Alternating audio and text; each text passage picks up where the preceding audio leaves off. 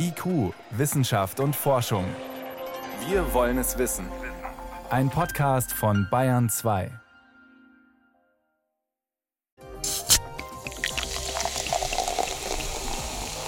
Süß soll es sein, Geschmack soll es haben, aber bitte keine Kalorien und auch kein Zucker, der die Zähne kaputt macht. Softdrinks mit Süßstoffen füllen inzwischen die Regale für Erfrischungsgetränke fast zur Hälfte.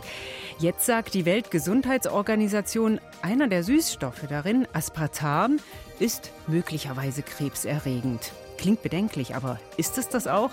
Das ist eines unserer Themen heute.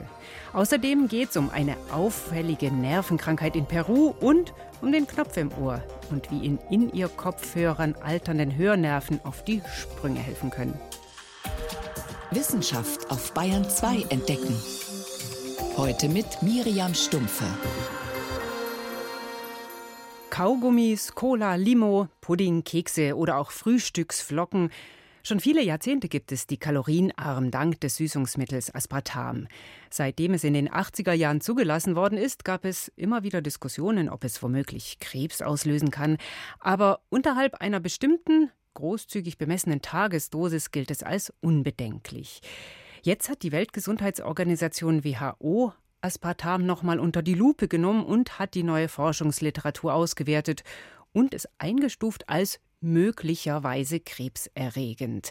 Dazu konnte ich vor der Sendung mit Martin Smollig sprechen. Er ist Professor am Institut für Ernährungsmedizin der Universität Schleswig-Holstein und ich wollte von ihm wissen, wenn ich jetzt vorm Getränkeregal stehe an einem heißen Tag wie heute und habe wahnsinnig Lust auf eine Cola, denke mir aber auch, nee, nicht so viel Zucker, soll ich dann die Zero-Variante stehen lassen? Tja, also wir sind ja hier aus der ernährungsmedizinischen Perspektive und da muss man sagen, natürlich ernährungsmedizinisch, ernährungswissenschaftlich, das beste Getränk ist äh, zuckerfrei und süßstofffrei, ne, also am besten Wasser und vergleichbare Getränke. Aber wenn man natürlich sich entscheiden muss, nämlich irgendwas mit viel Zucker oder viel Süßstoff, dann ist das ernährungsmedizinisch eigentlich so, dass Zucker schlechter abschneidet als die Süßstoffe. Denn Zucker hat natürlich bekanntermaßen metabolische Nachteile, ist schlecht für den Stoffwechsel, die ganzen Zivilisationskrankheiten sind eine Folge von zu viel Zucker. Und da können Süßstoffe eben doch schon eine hilfreiche Brücke sein für Menschen, die Zucker reduzieren möchten, die aber nicht ganz auf äh, die Süße verzichten können. Gut, jetzt haben wir diese Bewertung äh, der WHO möglicherweise krebserregend. Wir haben den Süßstoff Aspartam schon seit Jahrzehnten auf dem Markt. Was sind das jetzt für Studien bei Aspartam, um die es geht? Also das ist vielleicht ganz interessant, weil bei dieser Klassifizierung, wir haben die Klasse 2b, was als möglicherweise krebserregend bezeichnet wird, aber das ist nicht wahrscheinlich, dass das krebserregend ist.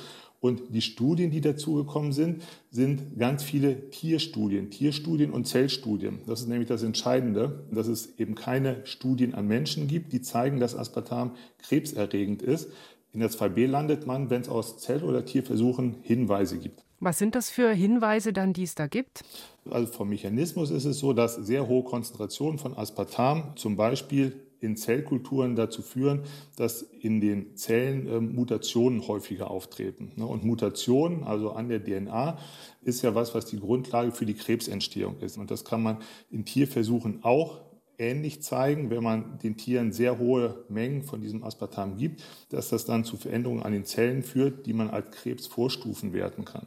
Da gab es Hinweise auf Leberschäden? Ja. Genau. Da gab es Hinweise auf Leberschäden. Das Entscheidende ist aber natürlich, dass wir immer bei diesen Studien auch über Dosierung und Konzentration sprechen müssen. Das heißt, wir müssen uns immer angucken, das, was da zu irgendwelchen Effekten bei Zellen oder bei Mäusen geführt hat. Wie viel Cola Zero zum Beispiel müsste ich dafür trinken, um vergleichbare Konzentrationen zu bekommen? Und das sind eben äh, riesige Mengen. Ne? Das ist auch in diesem Zusammenhang mit dieser Einklassifizierung ja, ist der Grenzwert, der alte Grenzwert bestätigt worden. Der alte Grenzwert fürs Aspartam, das sind 40 Milligramm pro Kilogramm Körpergewicht pro Tag. Und das entspricht ungefähr 21 Liter Cola Zero pro Tag was man trinken müsste. 21 Liter pro Tag, dann würde man gerade so in den Grenzbereich kommen, wo man in den für einen erwachsenen Menschen, ne, das ist jetzt ausgerechnet für so einen erwachsenen 70 Kilo Menschen, dann kommt man in diesen Grenzbereich, wo es vielleicht kritisch werden könnte. So, und da ist natürlich klar, dass das Mengen sind, die niemals äh, jemand erreichen wird. Und die gesundheitlichen Probleme, wenn ich äh, 20 Liter Cola am Tag trinke, das sind, ähm, glaube ich, andere als das Aspartam. Wobei, wenn ich einem Grundschulkind äh, zwei Flaschen solcher Art gesüßte Getränke hinstelle, hm, dann könnte das vielleicht dann schon an die Grenze kommen, bezogen aufs Körpergewicht, oder? Genau, also das ist 40 Milligramm pro Körpergewicht, ähm, muss man eben ausrechnen. Ne? Hm. Unterm Strich also, wenn wir uns anschauen, Aspartam jetzt durch die WHO als möglicherweise krebserregend eingestuft. Das ist eine Einstufung, da schrillen jetzt noch nicht die Alarmglocken. Wenn ich mir grundsätzlich diese Bewertungen anschaue, es gibt drei Kategorien in Bezug auf krebserregend. Das ist jetzt die schwächste, möglicherweise krebserregend. Was finden sich denn da noch so für äh, Dinge, Substanzen, mit denen wir täglich umgehen? Ja, also da sind in dieser Kategorisierung mehrere hundert eingruppiert und in der 2b-Klasse, ne, da wo jetzt Aspartam drin ist, da haben wir zum Beispiel auch Bestandteile vom Kaffee drin. Oder da haben wir Safrol oder Methyleugenol, das sind typische Bestandteile von Basilikum und von Fenchel, von Pfeffer, ne, also normale ätherische Öle, die wir in Gewürzen haben. Oder auch Aloe Vera ne, oder Kokosseife. Das ist alles die gleiche Kategorisierung wie das Aspartam jetzt. Und darüber, wenn wir dann uns die Klasse 2a angucken, wo die WHO sagt, das ist wahrscheinlich krebserregend, da haben wir zum Beispiel das rote Fleisch. Da haben wir Rindfleisch, da haben wir Schweinefleisch, da haben wir Acrylamid, was wir in Pommes haben, was wir in Chips haben, was wir in Brötchen haben.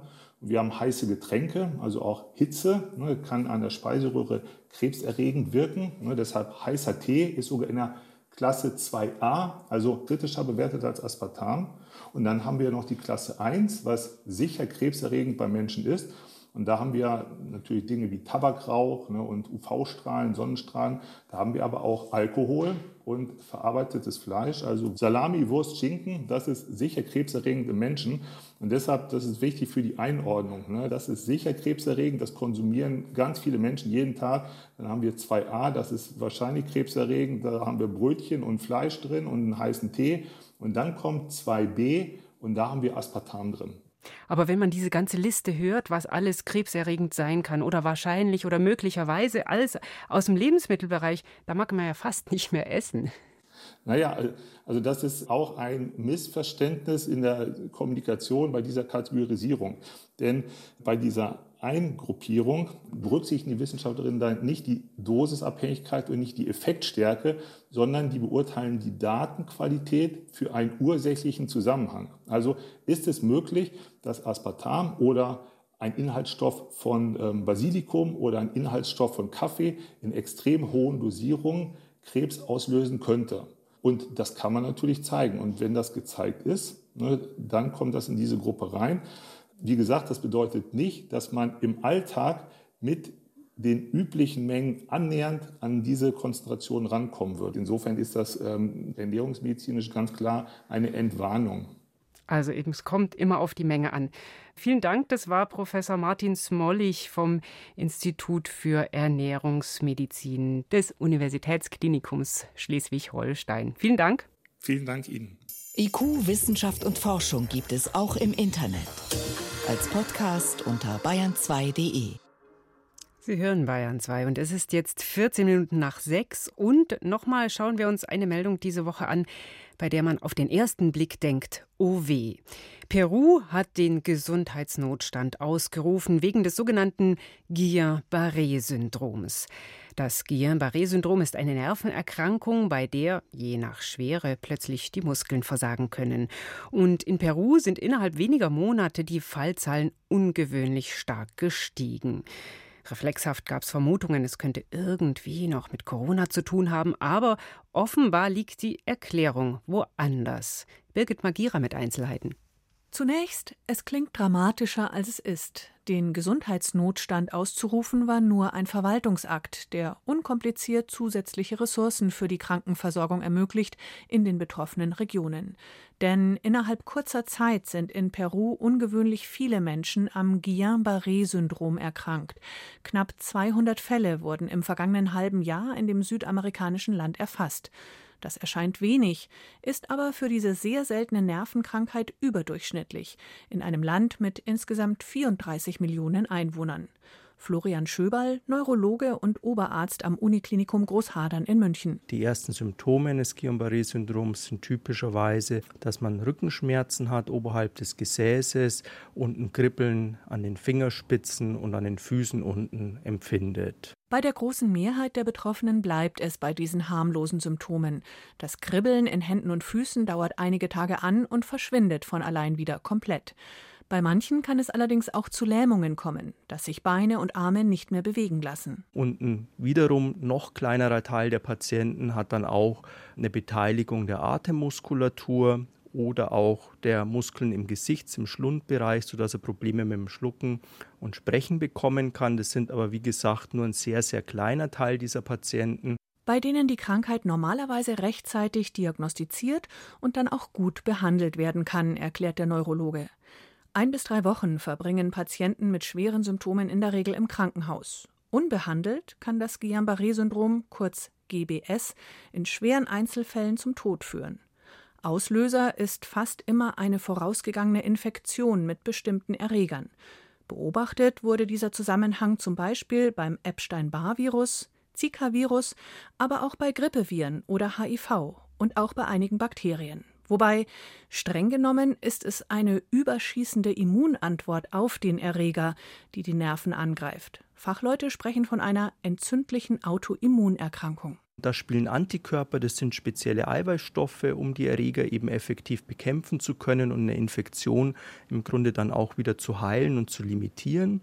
Und diese Eiweißstoffe und Antikörper können aber in ganz seltenen Fällen auch dann fehlgerichtet sein gegen die Umhüllung von Nervenfasern und durch diese fehlgeleitete Immunreaktion kommt es eben dann zu einer Schädigung dieser Nervenfasern und das kann dann eben zu dem sehr seltenen Guillain-Barré-Syndrom führen. Durch die beschädigte Schutzschicht können die Nervenfasern ankommende Signale nicht mehr zu den Muskeln weiterleiten, daher die Lähmungen. Auch nach einer Corona-Infektion kann GBS auftreten. Und die Frage stand kurzzeitig im Raum, ob die GBS-Fälle jetzt in Peru womöglich auf SARS-CoV-2 zurückzuführen seien oder vielleicht sogar auf die Covid-Impfung. Denn auch das kann vereinzelt passieren, zwei bis vier Wochen danach. Florian Schöberl hält das hier in Peru aber für fast ausgeschlossen. Zum einen liegen die Impftermine mittlerweile lange zurück, zum anderen ist das GBS-Risiko nach Impfung noch mal sehr viel niedriger als nach der Infektion selbst. Für die mRNA-basierten Impfstoffe, die die gängigen Impfstoffe bei uns in Deutschland sind, gibt es im Grunde gar kein Risiko, ein Guillain-Barré-Syndrom zu entwickeln. Für die vektorbasierten Impfstoffe, die in anderen Teilen der Welt doch häufiger verwendet werden, ist das Risiko circa 2 bis 4 pro 100.000 sehr, sehr niedrig und immer noch deutlich niedriger als durch die Infektion selbst, sodass die Impfung insgesamt auch ein indirekt schützender Faktor ist für das Guillain-Barré-Syndrom. Was aber führt tatsächlich gerade zu den vielen Fällen in Peru? Höchstwahrscheinlich ein alter Bekannter, nämlich ein Bakterium, das eine Magen-Darm-Erkrankung mit Durchfall auslöst. Das war zumindest schon vor vier Jahren für eine GBS-Welle in Peru verantwortlich und ist jetzt wieder aufgetaucht. Dieses Bakterium heißt Campylobacter jejuni. Da ist es aber auch so, dass nur 0,1 Prozent der Erkrankten statistisch dann tatsächlich ein Guillain-Barré-Syndrom bekommen, also einer von 1000. Das ist schon sehr viel im Vergleich zu vielen anderen Erregern. Aber insgesamt verursacht auch dieses Durchfallbakterium letztlich nur wenige Fälle. Durch den Gesundheitsnotstand in Peru wird die Situation dort mittlerweile strenger überwacht.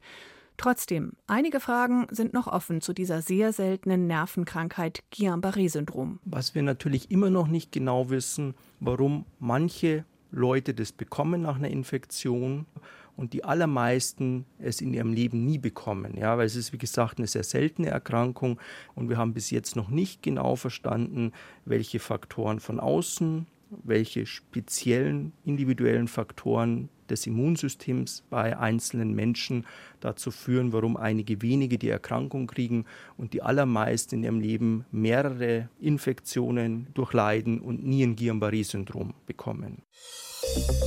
Bayern 2. Wissenschaft schnell erzählt. Und dazu ist jetzt mein Kollege Helmut Nordwig ins Studio gekommen und hat Meldungen mitgebracht. Unter anderem geht es da um die Orientierung von Zugvögeln. Die orientieren sich ja am Magnetfeld der Erde und diese Orientierung, die wird durch starke Radiosender beeinträchtigt. Also Sender wie die, die jetzt uns übertragen. In der Tat, mhm. sofern mhm. wir UKW hören, das haben Forschende aus Oldenburg bei Mönchsgrasmücken herausgefunden. Die Radiowellen, die werden ja nach der Frequenz eingeteilt. Also UKW geht zum Beispiel bis 108 Megahertz, das sind 108 Schwingungen von dieser Welle, ein Millionen Schwingungen sollte ich mhm. sagen pro Sekunde. Und das Ergebnis ist, alle Frequenzen, die kleiner sind als 116 Megahertz, die stören die Orientierung der Zugvögel, drüber aber nicht. Also zum Beispiel eben UKW, aber auch Kurz-, Mittel- und Langwelle. Hm, blöd. Kann man das erklären? Ja, kann man. Es ist aber ziemlich kompliziert. Diese 116 Megahertz sind die Grenze und das, das hat eben damit zu tun, wie diese Orientierung funktioniert. Wahrscheinlich ist ein Eiweißmolekül in der Netzhaut der Vögel entscheidend und das verändert sich im Magnetfeld und erzählt dem Vogel sozusagen irgendwie, wo er sich befindet. Wie genau, das müssen sie noch rausfinden, die Forschenden. Aber klar ist jedenfalls jetzt, diese Veränderung, die wird durch bestimmte Radiowellen gestört, eben solche, die äh, kleiner sind als 116 Megahertz. Und sollten wir deswegen aufhören zu senden für die Menschgrasmücke? Zum Glück nicht. Es ja. gibt nämlich DAB und DAB hat eine höhere Frequenz, übrigens genauso der Mobilfunk, den die Handys empfangen. Und äh, sonst, UKW-Radiosender sollten jedenfalls nicht dort stehen, wo viele Zugvögel sind. Räumlich begrenzt. So, jetzt geht's weiter mit Archäologie und neuen Funden auf Zypern. Diese Insel, die war in der Bronzezeit, da geht's ums zweite Jahrtausend vor Christus, ein Zentrum der Kupferherstellung und Kupfer ist ein Hauptbestandteil von Bronze. Und vor kurzem sind ungewöhnlich reich ausgestattete Gräber entdeckt worden mit bronzenen Spiegeln, Dolchen, Messern, Schwertern und so weiter, aber auch mit Schmuck, der nicht aus Bronze ist, aus Gold und Silber zum Beispiel, Elfenbein und aus Fayence, da gibt es Schalen aus dieser Art von Porzellan, kommt aus Ägypten. Also sehr reichhaltig und auch von weiter her. Ja, dieser Fundort an der Südostküste von Zypern, der war auch ein Handelszentrum. Bis ins Baltikum und bis nach Indien wurde dort gehandelt. Eine bedeutende und damals auch große Stadt. Die Blütezeit, die hat rund 500 Jahre gedauert und dann ist Zypern sehr trocken geworden. Kriege taten das Übrige dass die Menschen die Stadt verlassen haben. Jetzt kommen wir noch zu einer Methode, um das starke Treibhausgas Methan zu reduzieren. Es entsteht ja vor allem aus Rinderhaltung und zwar auf zwei Weisen. Erstens rülpsen die Kühe sozusagen und dann wird es auch noch aus Kuhfladen frei. Also es kommt vorne und hinten raus. Mhm. So ist es. Beides kann man durch eine bestimmte tropische Rotalge unterdrücken. Die enthält nämlich einen Stoff, der die Bildung von Methan unterdrückt. Und diese Rotalge, die kann man zum einen zum Futter mischen, dann rülpsen die Kühe in der Tat weniger Methan, aber die Milch ist dann leider nicht genießbar. Blöd. Deswegen haben Forschende eine andere Möglichkeit untersucht. Sie haben Kuhfladen gesammelt und im Labor mit der Alge vermischt und dann ist tatsächlich nur noch kurz gut die, die Hälfte vom Methan entwichen. Ist natürlich jetzt nicht so eine praktikable Methode, aber äh, man könnte sich zum Beispiel vorstellen, ein Algenpulver zu entwickeln, das man über Kuhfladen streuen kann.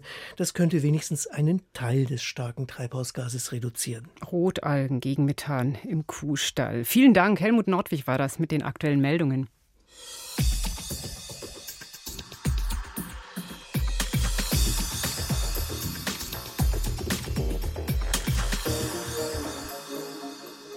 Der Knopf im Ohr, das, was früher nur Sicherheitsleute, Moderatorinnen im Fernsehen oder irgendwelche wichtigen Ingenieure bei Raketenstarts oder anderen heiklen Operationen trugen, das ist heute fast ein Alltagsgegenstand. Auf der Straße, in der U-Bahn, zu Hause beim Putzen.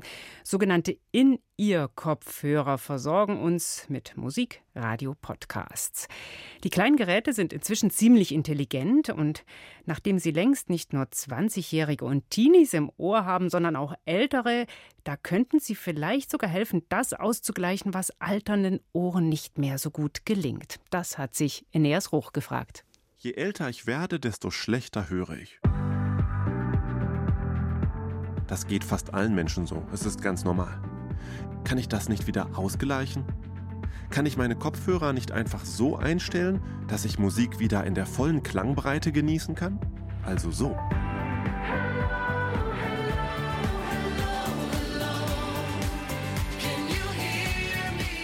Die Idee ist mir gekommen, als ich mir neue In-Ear-Kopfhörer gekauft habe, kabellose Ohrstecker. Ich kann den Sound per Smartphone meinem Geschmack anpassen.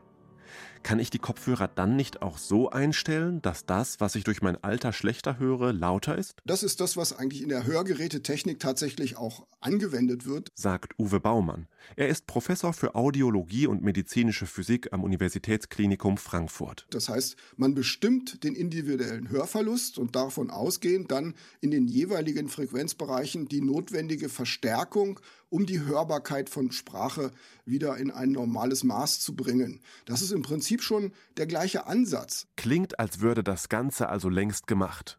Cool, na also. Aber da steckt ja ein Problem dahinter. Problem Nummer eins ist, dass unser Gehör nicht plötzlich schlechter wird, sondern langsam und unmerklich und wir uns an diesen schleichenden Hörverlust gewöhnen. Das merkt man vielleicht gar nicht so im Alltag. Das Papierrascheln wird immer leiser und dumpfer. Hm, ja, ist ja alles irgendwie äh, vernachlässigbar. Und wenn dann dafür gesorgt wird, nach mehr oder weniger drei, vier oder zehn Jahren Hörentwöhnung, dass diese Geräusche wieder in der vormals normalen Stärke angeboten werden, dann sagt das Gehirn, hoppla, was ist denn jetzt los? Physikalisch ist es genau die richtige Verstärkung. Doch das Gehör kommt damit erst einmal nicht mehr klar. Dann ist es von der Wahrnehmung erstmal so, dass sich alles schrill anhört. Inga Holube ist Professorin im Studiengang Hörtechnik und Audiologie an der Jade Hochschule in Oldenburg. Also eigentlich würde man die Signale bekommen, die man auch früher bekommen hat. Also die kommen im Gehirn an, aber die Interpretation ist anders, weil man erstmal nicht mehr gewohnt ist, diese Signale zu hören und dann hat man erstmal den Eindruck, oh, das klingt ja schrill. Das ist so ähnlich, wie wenn Sie in einem dunklen Keller sind und rausgehen in die strahlende Sonne. Da sind Sie dann auch erstmal so geblendet, dass Sie gar nichts erstmal sehen können. Und so ist das jetzt auch für den Hörgeräteträger. Der kann mit diesen Schallinformationen anfangs erstmal gar nichts anfangen. Und es braucht Wochen, Monate, bis man sich an diesen Klang wieder gewöhnt hat. Wie bei einem Hörgerät auch müsste ich mich also langsam und schrittweise wieder an das normale Hören annähern. Aber es geht. Doch jetzt kommt Problem Nummer zwei, und das ist ungleich schwieriger. Wenn Sie dann also zum Beispiel zu einer Familienfeier gehen, wo es laut hergeht, oder zu einer Sportveranstaltung, wo es lauter ist, und haben die gleiche Verstärkung wie bei Ihnen zu Hause, wo es ruhig ist, dann kann es sehr leicht zu laut werden. Also so einfach geht's nicht. Man kann nicht nur sagen, hier fehlt was, ich tue was dazu. Man muss auch aufpassen, dass man die Grenzen des Gehörs und die Belastbarkeit des Gehörs mit respektiert. Der Schall muss für mein Ohr flexibel verstärkt werden. Nicht einfach nur um einen festen Wert lauter, sondern je nach Situation unterschiedlich stark. Und das auch unterschiedlich für verschiedene Tonhöhen. Meine In-Ear-Kopfhörer können das nicht. Außerdem bearbeiten Hörgeräte Außengeräusche in Echtzeit während es bei In-Ears zu Verzögerungen kommt. Es gibt noch mehr Unterschiede zwischen In-Ear-Kopfhörern und Hörgeräten. Hörgeräte müssen lauter sein und ihre Batterien müssen den ganzen Tag lang halten. Hörgeräte sind außerdem auf verständliche Sprache ausgelegt. Andere Frequenzbereiche, wie sie etwa in Musik vorkommen, geben sie in der Regel nicht so gut wieder. Ferner werden sie individuell an den Hörverlust und die Ohrform angepasst und eingestellt, auch damit es nicht zu Rückkopplungen kommt.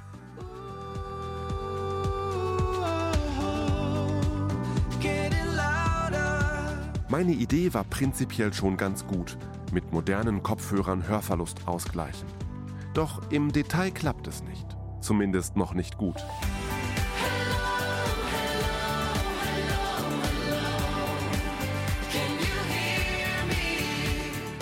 Kopfhörerhersteller schätzen, dass für Menschen mit beginnendem Hörverlust, die noch nicht zum Arzt gehen wollen, In-Ears eine akzeptable Zwischenlösung sein könnten und dass In-Ears in den nächsten Jahren ähnlich leistungsstark wie Hörgeräte werden. Von Expertinnen und Experten heißt es, die Kopfhörerindustrie und die Hörgeräteindustrie befeuern sich gegenseitig. Maßgeschneiderter Klang, was können in ihr Kopfhörer? Für heute war es das erstmal bei uns. Ich bin Miriam Stumpfe.